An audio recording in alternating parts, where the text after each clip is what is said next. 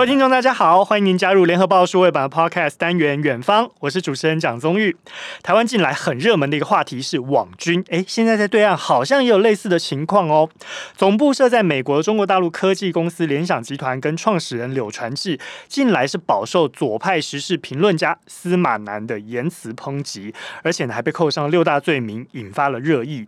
虽然这样说啦，就是说网络公审获得认同与否各有看法，不过呢，确实这个事件也带动了。了司马南个人的网络声量，在流量至上的时代，背后还牵涉多少商业利益跟考量呢？今天的远方一起来聊聊，邀请到的是联合报大陆新闻中心的特派记者赖景红，小赖哥你好，所以你好，各位听众朋友们，大家好，我是赖景红，在北京。好，我们又再度连线到千里之外的北京的特派记者小赖哥哦。小赖哥，这个事件可能很多人对于呃细节不是太清楚，我们先用一个概括性的问题来总结好了。这算是中国大陆版的网军文化事件吗？呃，这是一个非常经典的网军文化事件，因为在过去，其实中国大陆有网军已经不是一个新闻了。嗯，呃，在过去也经常会有所谓的带流量或是带风向这样的一个情况，然后在各大学里面甚至会培养所谓的网络审查员。嗯哼，那也有一些城市里头会颁奖给所谓的红色键盘侠，你不用你不用觉得意外，它的名称真的就叫红色键盘侠，它没有调侃的意思啊，就表示它有网军的。那过去曾经有许多在影剧圈事件发酵的时候，网剧发挥了它的功效，也确实是创造了许多点阅率跟这个收视率，会让许多新片或者是一些烂片受到很大的冲击。但是这一次的这个联想事件，哈，确实是让人家觉得很意外，因为联想最早被。视为大陆的民族产业，呃，它是一个制造者，呃，它是一个生产事业集团，也曾经购买呃美国 IBM 的这个呃笔电，所以事实上它的声明是呃无远佛界的，包括我们台湾都能买到联想集团 Lenovo 这个品牌的笔电。那这对于一个这样的一个国际集团来说，这一次被一个左派的。呃，作家司马南用这种方式来攻击，甚至带动网络的声量集体来攻击，是一个非常罕见的事件。呃，我们不得不怀疑这里头有许多呃各种因素在里面，除了网军自己本身的商业利益之外，可能也有一些政治上的目的。嗯，好，确实哦，就像小赖哥所说的，诶，大家也已经听到了几个关键字，比如说带流量啊、带风向啊，诶，这向来也是台湾最近在热议的这个网军的话题。不过呢，相较于网军在台湾带有一点点那么负面的意味哦，红色键盘侠在对岸反而好像是一个。褒多过于贬的这样的用意哦，我们来看一下司马南他近来哦连番炮轰了联想，扣上的六大罪名，包括说，诶，在市场化股份制的改革过程当中，造成了国有资产的流失，还有二十七位高阶主管当中，外籍占了十四个人，有用户跟网络讯息外流的安全隐患，还有呢，高阶主管分红占公司利润三成之多，甚至还有就是说到拖欠经销商一千亿人民币啊，资不抵债，以及研发占比不到百分之三，妄想想要科创板上市是专门在搞金融，没有在搞研发。那么另外呢，还批评到的是产品的国内售价高过于国外，缺乏核心技术，只是组装。当然啦，先从这个网络声量的角度来看，中国大陆网上呢似乎也已经出现了这样子两面的声音哦。但是我们看到这六大罪名，诶。到底是不是属实？这个确实还有待商榷。我们来看一下，就是请教小赖哥的部分哦。您觉得现在在网络上支持司马南跟倒联想的这氛围，已经形成这样子的一个调性了吗？我觉得现在的调性应该是六比四，就是在网络声量当中批评联想，或是觉得联想并不是一个科创型产业的这种看法，大概占了六。然后支持联想、支持柳传志的大概占了四，嗯，但是这双方之间是否还会有增加比占比，这我并不清楚，嗯。但是就刚刚宗玉所讲的这几个指控来说，我在网络上也看到非常多，然后我也问了一些中关村的一些，呃，中关村是北京的科创的一个中心啊，他们对这些指控都嗤之以鼻啊，他们觉得呃有有几个点，有几个点啊，比如说您刚刚所提提到几大罪状当中，第一个国有资产流失，嗯，呃，的确刚开始他们创建的时候，的确是有国产。呃，就是国有资产的介入，嗯，这个在中国大陆的大型民企当中非常自然。嗯，在许多科技企业刚刚开始起步的时候，国有企业帮一把扶上马是非常正常的。嗯哼，但是如果就他的这些国有资产的流失，远不及一些贪官，比如说一些村官，一贪就是两亿元这么多啊。是，他会对其他，比如说三桶油啊，比如说呃中石油、中海油、中石化。他们过去那些贪官一查出来都是几亿啊，那种呃数字来相比的话，实在谈不上所谓的国有资产流失。嗯，而且这些国原始的国有资产的投入，确实使柳传志的联想壮大的非常快。是，另外所谓的高管薪酬过高，或者是外资占比过重，哎，我就觉得这些人都很没常识，因为一个。一个科创企业，一个民营企业要壮大，它通常会从天使轮一直到 A 轮、B 轮、C 轮，甚至到 H 轮。在这么多轮的资金当中，确实是有许多外国投资者啊，这些外国投资者占了这个相当大的比重。那当然，他的董事会里面这些外资、这些投资者也应该都会享有席位。嗯，所以外资占用过重，我觉得这根本就不成立。嗯，好，因为他天使轮到现在已经不晓得多少轮了。嗯，然后外资占股东的比例，我觉得这很正常，因为他投资的多，他占比很正常。是啊，这就是席位比重的问题。嗯，对。另外，所谓的高管的薪酬过高啊，我觉得他赚钱的时候你们都不讲话。然后他现在开始不怎么赚钱，你们就来批评他薪酬过高，这也实在是大小眼。就是白说，柳传志的联想在中国确实是一个非常非常响的名号。我还记得有一个指标啊，各位听众可以注意，就是二零一二年十八大之后，中共总书记习近平第一次上台，他第一次上台到呃呃呃民营企业去视察。就是其中之一，就是到了柳传志的联想。我还记得那一次，他是一早去了呃天安门广场的人民英雄纪念碑献花之后，他去了三家企业，是哪三家呢？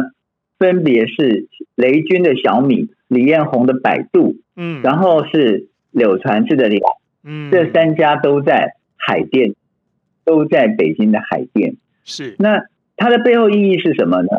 事实上，他就是希望这三家都能够成为中国大陆的民族产业，为民族科技发光。嗯，所以从最高层他原来是看好柳传志的，原来是看好这个呃联想的，所以他把他当成民族企业家之一啊，不然这个最高领导怎么会去呢？好，这是一个。然后呃，再讲到为什么会打这个。柳传志的联想，这就不得不让我们想到，大概几个月之前，滴滴在美国上市。没错，嗯，滴滴是中国大陆最大的这个网约车的平台，连我啊，连我现在都非常非常依赖滴滴啊。那滴滴的总裁是谁呢？滴滴的总裁是柳传志的亲女儿。那非常非常有意思的是，这个柳传志的呃另外一个侄女啊。呃，原来是 Uber 的董事长，嗯，所以当最早开始网约车出现的时候，呃，表面上看起来是 Uber 跟滴滴的竞争，后来滴滴把 Uber 并吞了，嗯哼，你仔细一看，原来是。柳传志的女儿跟柳传志的侄女在竞争，背后的资产都是柳传志的。小艾哥刚刚提到这个，我们也帮大家背景叙述一下。因为滴滴出行在美国上市才五个多月就被迫要闪退了，那么其中主要原因是因为中国大陆多个部门展开了网络安全审查。那么刚刚呢，其实小艾哥跟我们提到，哎，原来滴滴出行的这个负责人呢，其实就是柳传志的女儿。所以呢，你把滴滴出行跟这一次联想被司马南打压，哎。看起来好像表面上是两件事情，不过这样一听，好像是那么一回事。其实应该要共同来看，对不对？没错，应该要连在一起看，而且他们应该就是两件事是一件事。嗯，所以说白了，就是可能都在针对柳传志本人这样子。对，因为呃，滴滴它最被诟病的是，就是它的数据呃外流，因为其实在美国上市的公司，事实上是。呃，一视同仁的，也就是说，你在美国上市，你所有的公司数据都要公开，嗯，不然你会违反美证券法，嗯。那但是呢，对于中国大陆来讲，他们突然发现一件事情，就是如果各位听听众朋友们有在大陆做过滴滴，你会知道，就是从你上车开始，你的脸、你的电话，然后都是被录音录影的，嗯，包括你跟司机的聊天都是被录音录影的。本来没有这么严格的，是因为曾经滴滴有三次强奸女乘客的事件之后，后来就变成车外有录影，车内也有录影，就是从你上车的那一刹那开始，它就有录影。所以，呃，中国大陆有很多人批评滴滴的理由是说，比如说像在北京，呃，你知道所有的中央机关部门都在北京吗？嗯，那。大陆公安机关有很多人都加班加到很晚，那谁每天加班加的很晚？比如说啊，我举个例子好了，外经贸部啊，也就是呃原来的商务部，他每年都会跟美国，他们都有所谓的中美经济高层对话。是，嗯、那如果这个部门的某一个司的某一个人每天晚上都加班到十一二点。那用这个数据，是不是美国很清楚的知道中国大陆想跟美国谈哪一个事情？嗯，哇，背后还有这么多资讯可以推敲出这么多的 预测，这真的是很可怕的一个科技战呢。所以，所以很多呃台湾的朋友并不清楚为什么要进滴滴啊。嗯，而且在滴滴在美国中国大陆的呃证券监督部门已经劝他不要去美国上市，希望他到香港上市。嗯，但是我觉得这个是强人。为什么？中裕还有各位听众朋友们，他的从天使轮到现在的所有资金，那么多主管都是美国人。嗯，他们希望能够在更大的池塘里头，才可以捕到更多的鱼。美国的纽约证交所当然远比香港证交所的规模要大。嗯，而且它能够募到多的资金，让滴滴这家企业能够获得更多的益补。所以在选在美国上市，并没有什么不对啊，并不是什么叛国啊，嗯，也并没有这个所谓的安全上的考量，嗯，我觉得这些都是当你不准他上市，都可以找到理由。那当然，你仔细考虑，哎，好像似乎有这么点意思啊，就是因为他所有的数据都是录影的，那有可能会无意中泄露某一些单位。某一天是不是很忙？难怪哦，所以小赖哥在一开始呢，先帮我们定调了这个背后呢，可能会有政治考量。没有想到呢，就从滴滴出行一直到哎联想挨打。哇，这两件事情都在一起来看的时候，才发现背后牵涉这么大的中美科技战的对垒。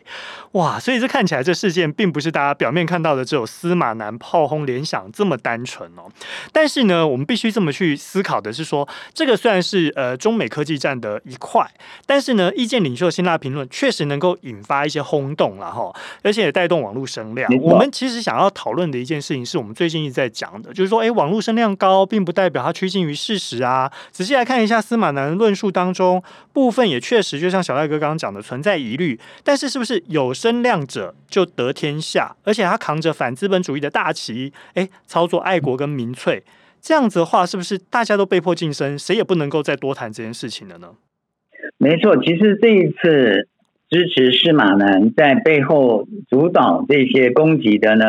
呃，是一个叫饶锦的一家公司。嗯哼，呃，他曾经是大陆呃去年前年都在打击的 P to P 公司，也就是网络信贷公司的老板。是，然后当他得知讯息，呃，北京开始在打击这种 P to P 的公司之后，他就转型去做所谓的这种 MCN 的这种。呃，IP，什么叫 MCN 呢？就是培养网红的公司，是，嗯哼，啊，就是培养网红的公司。比如说，像现在各位很多看到抖音啊，或者是快手之间的一些呃头部主播，他们很多都有背后签约的 MCN 公司，嗯哼，就是培养网红的一些公司，嗯哼。那这个公司呢，就看上了又红又专的司马南，嗯哼。司马南是一个什么样的人物呢？在微博还是所谓大 V 时代，就是那个时候有非常多的意见领袖在微博呃攻击时事或是批评时政的时候，嗯，司马南就是一号又左又专的人物，嗯哼。他有一个名言哈，就是当他后来被人家发现说他老婆跟小孩都到美国去，而且在美国有买房子之后，他说了一句话，他说：“攻击美国是工作，赴美移民呢是生活。”这句话呢，就被所有的大陆网友这个呃笑翻了，就是说，原来他每天在网络上骂美国是工作，赴美才是生活，是热爱美国的生活，所以把老婆、小孩甚至房子都买到美国去啊，这个是生活。然后最有趣的是，他有一次是去美国某一个小机场，然后他的头被夹住了，就是被那个安那个。呃，就是那个自动门夹住了，嗯，然后躺在担架上被包包扎了好几圈的纱布。那张照片在呃微博上传的非常广啊，就是说，其实他的脑子他的脑子是被夹住过的，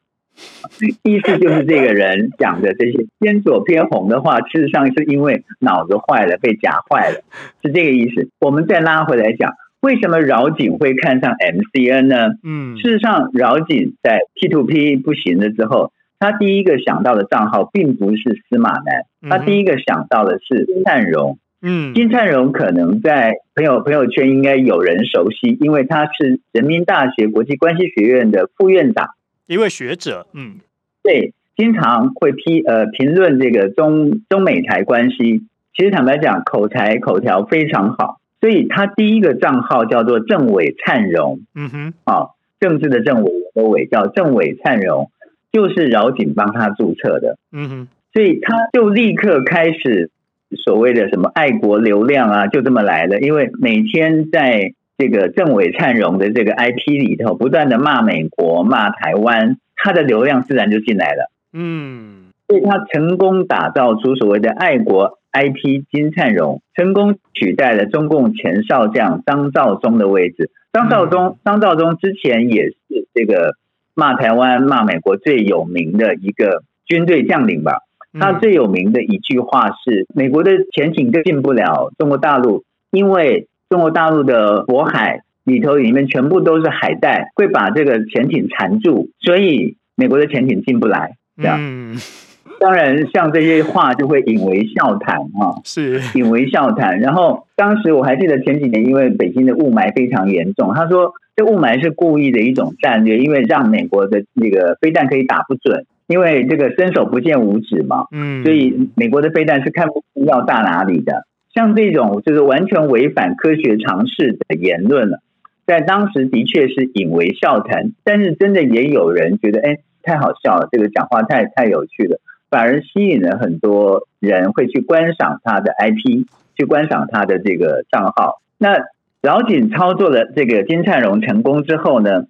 哎，他今年金灿荣犯了一个错误，就是河南发生水灾，金灿荣在微博上公开宣称说，河南水灾源自于美国的气象武器。嗯。啊，让金灿荣非常被动，因为这种突破尝试性的指控呢，引发了大陆舆论的一个反噬啊！大家都觉得，你作为一个大学学院的院长，你居然会讲出这种水灾是美国气象武器操控这种呃毫不科学的话。嗯，随后金灿荣就通过朋友辟谣说，这个必须要换合作团队，他再也不能跟饶景合作了。他说：“这种河南水灾是源自于美国气象武器，这种话事实上是饶景团队的操作。言下之意就是说，哎，饶景用他的账号去帮他发了这一个没错不科学的文，这样子，所以引发热议哦。没错，所以等到这个头牌的 IP 这个跟他摊牌，MCN 这个机构呢，就只有两种操作手段，一个是用司法手段，或者是媒体曝光。”另外就是力捧另外一个新的头牌出来，司马南就是这样一个情况之下被饶景捧出来的。嗯啊，所以呃，他选择了这个第二种方式，就是他捧力捧的新的头牌，新的这个 IP。嗯，我们刚刚有讲到，司马南曾经留下美国是工作，赴美国是生活金句的司马南，嗯，显然是最好的选择。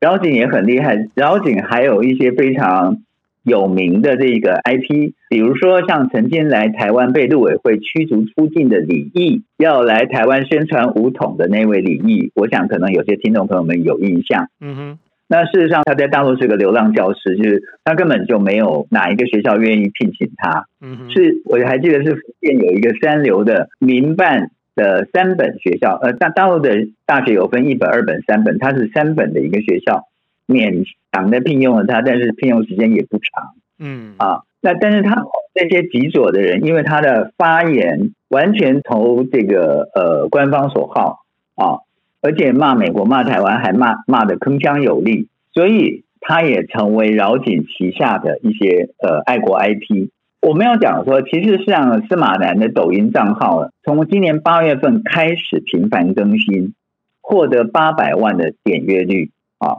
司马南就立刻立刻红了，红出所谓的深度版的郭德纲。大家都知道郭德纲是大陆讲相声的人，是、嗯、啊。那司马南成为新的 IP，就这场豪赌就开始了。嗯啊，那他为什么会对联想开始突袭呢？我觉得这是跟这个柳传志，也就是刚刚所讲的滴滴在美国上市。然后，呃，大陆非常不悦啊，大陆当局非常不悦，然后希望他能够撤资，从美国回到香港上市有关。嗯，就是要把这件事情把它扣连在一起来看，就很清楚知道这个事情的脉络，不单单只是说司马南诶，这个网红去单单批评联想这个集团，跟批评柳传志个人这个事件这么单纯哦。其实刚刚小赖哥跟我们点出了两个重点，一个就是说，诶，饶景他的控股公司呢，也就是所谓的 MCN 多媒体。频道的网络，那么专门是在操作网红，当然旗下还有很多的新媒体公司也用网络行销的策略来定位了司马南头号 IP 的角色跟背景。但是我这边想要跟小赖哥请教的一件事情是，大家都看到了，诶，现在如果真的是像饶景他把司马南这样子，呃，操作出了一个。打击联想的论调，哦，这个论调在网络上虽然引发了热议，但是能够左右现实社会大家的舆论跟看法吗？还有就是爱党爱国，是不是在中国大陆真的是不可以违逆的中心思想，也能够创造流量红利呢？呃，的确是啊，就是在呃，我们刚刚不是讲说六比四嘛，我我为什么会用六比四这样的一个比例呢？嗯，就确实很多人开始去怀疑联想的这个资本结构。嗯，开始去怀疑联想在外国的资产，或是它外资占董事的比例，嗯，还有它对对研发的比例这些，我觉得这些指控有的是事实，有的非事实。我刚刚已经前面已经批批过，就是有哪些是非事实的，嗯哼，有些是事实，比如说它的这个研发的占比不到百分之三，嗯，啊，我觉得这个是事实，但是话又回过。回过头来，有哪一家新创企业，或者说有哪一家科技公司，真正研发比例有超过百分之三的？其实，在中国大陆也是寥寥可几可数啊。就是这种呃呃这种研发比例，除非你当年的这个呃营运状况非常好，你的获利能力很强，才会投入超过百分之三的比例去做研发。嗯，再来就是说，它的这些创新能力。并不是以完全以市场反应来看，因为有很多的科技公司，它其实是不断的投入在做创新，但是未必能够成功打入市场。是，我觉得这个是要分两个部分来看。那另外你，你你讲说司马南的这个攻击联想，是不是已经造成效果？是的，的确已经造成效果。我们看到有很多官方媒体也跟了。嗯，哦，这个就是最大的后援部队。对，司马南的这些呃攻击呢，他原本只是在网络上，因为他有自己的头条，有自己的这个抖音，有自己的这个、嗯、呃，在各个平台都有他的这个频道。但是等到官方网络也跟了，你就会觉得，哎，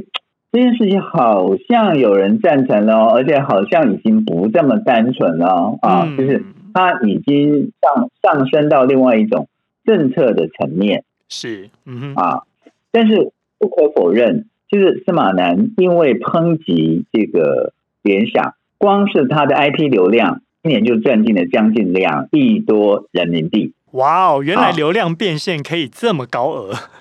非常有趣，非常有趣。他和他的背后的团队很清楚知道自己的受众愿意相信什么。嗯，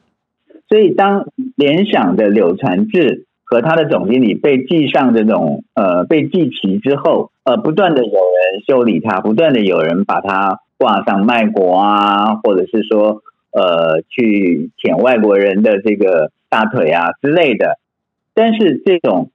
饶景系的他的估值，因为他。养了这么多爱国 IP，只会水涨船高。嗯，而所谓他的呃跟他合作的另外有一个叫何军系的危机公关的生意，也有望蒸蒸日上。为什么会有危机公关呢？比如说被这些爱国 IP 攻击的这些企业，他们是不是要去做危机公关？他们是不是要去找人来呃在其他媒体上为自己平反？嗯。你看多厉害，它可以两边赚。其实刚刚听了小艾哥讲了，光这个流量变现可以达到两亿人民币，其实已经让大家知道，哇，这个流量哦高哦，不光带来的是流量的数字红利，还带来的是。真的是白花花的银子，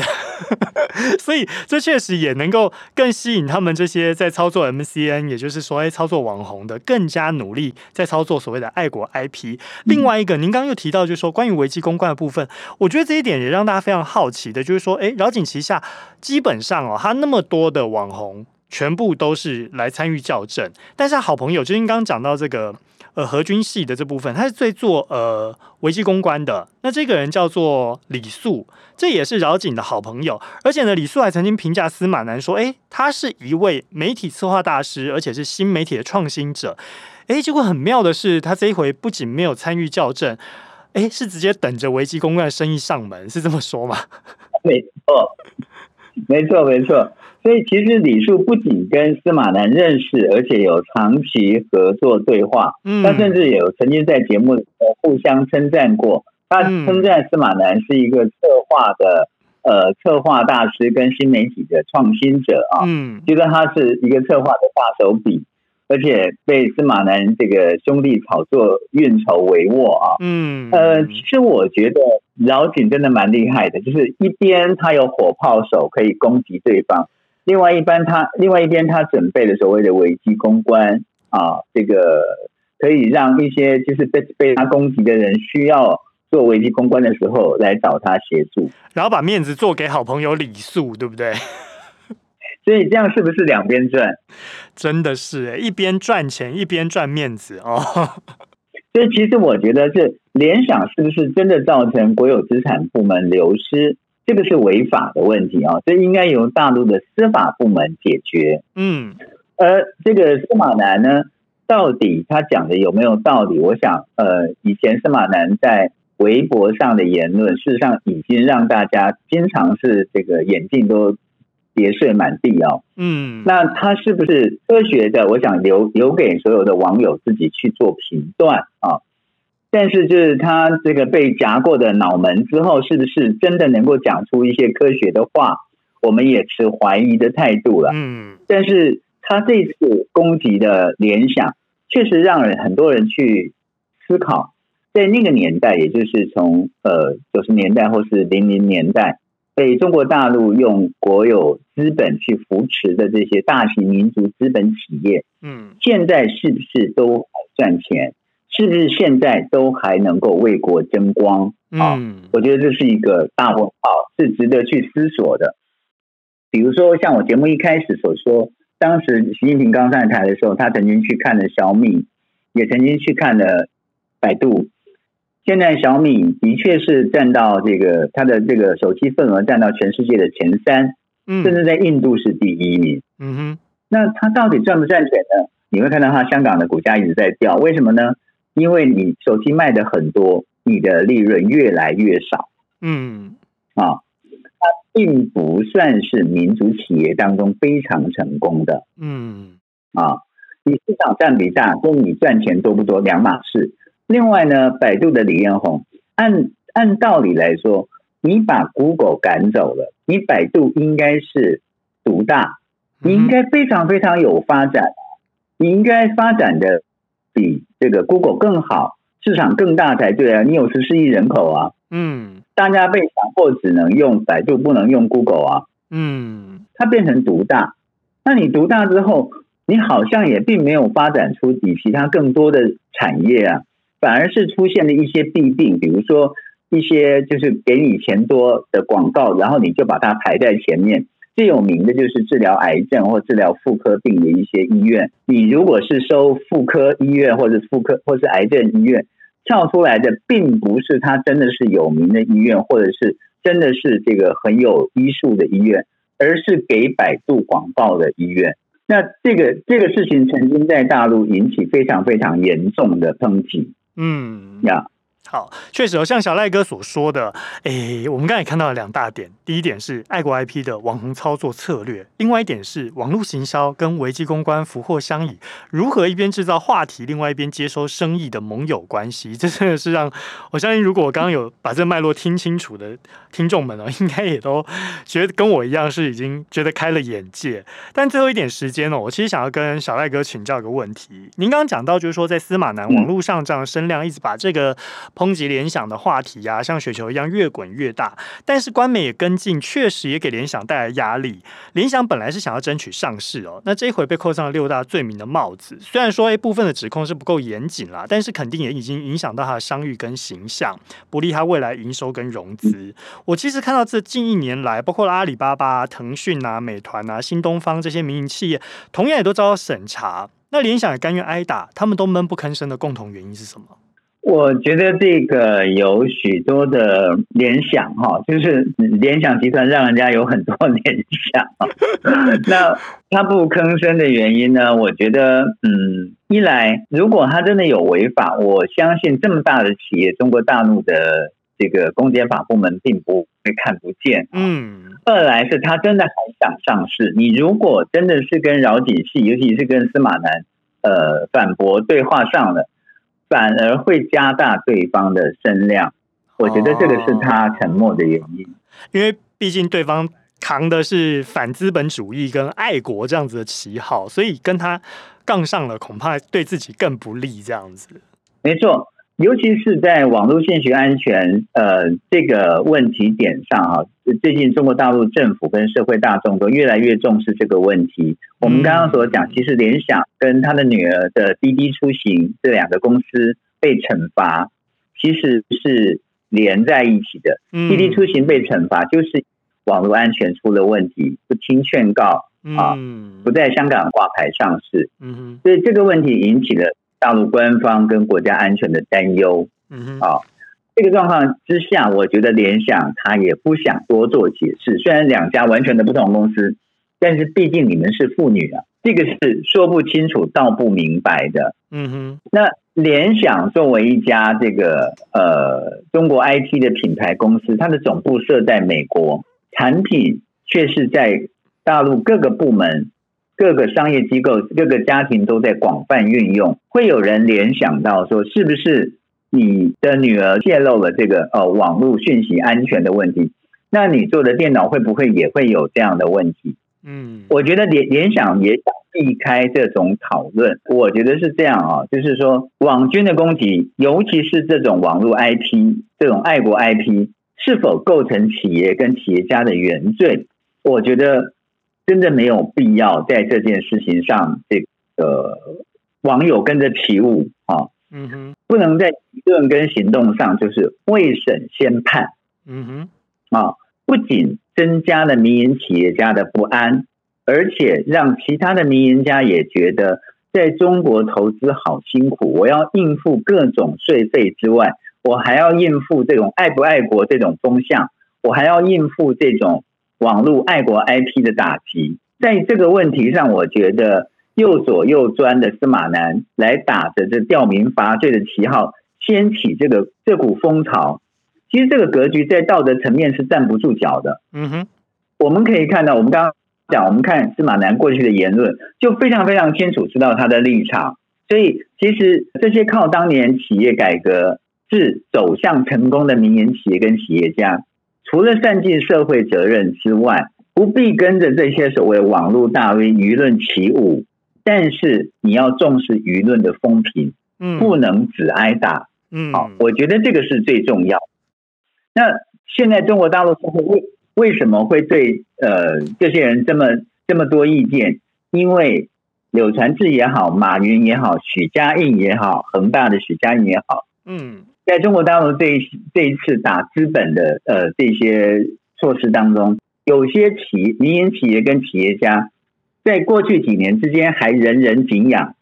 这几年却迅速变成舆论声讨的对象。嗯，这其中的原因，我觉得联想集团也必须想清楚、想明白。嗯，好，其实也就是说，看这个事件的背景哦，背后可能有一些政治考量，这个也要要有更多的证据才能够在慢慢就是浮事件能够浮现出来。但是在打资本主义呢，其实基本上在网络上操作这声量贩卖就是一个情绪的宣泄口啦。我相信刚刚小赖哥讲了这么多，联想事件引发了哪些联想呢？大概三个方面给大家思考一下，就是爱国网军的操作，还有网络行销的操作，跟企业挨打的压力。以及危机公关的应对，我觉得，嗯，联想事件确实给大家带来一些启发跟想象啊，大家可以去好好深究一下这事件背后到底还有什么脉络。嗯，今天非常谢谢小赖哥来到我们远方的 Podcast 当中喽，谢谢小赖哥，谢谢你，谢谢钟宇，谢谢大家，我们下次再会。好，谢谢联合报大陆新闻中心的特派记者赖景宏来自北京的连线，我们远方 Podcast 下次再见喽，拜拜，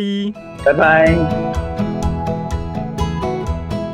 精彩的报道，请搜寻 VIP 大 U 点 com 联合报数位版，邀请您订阅支持。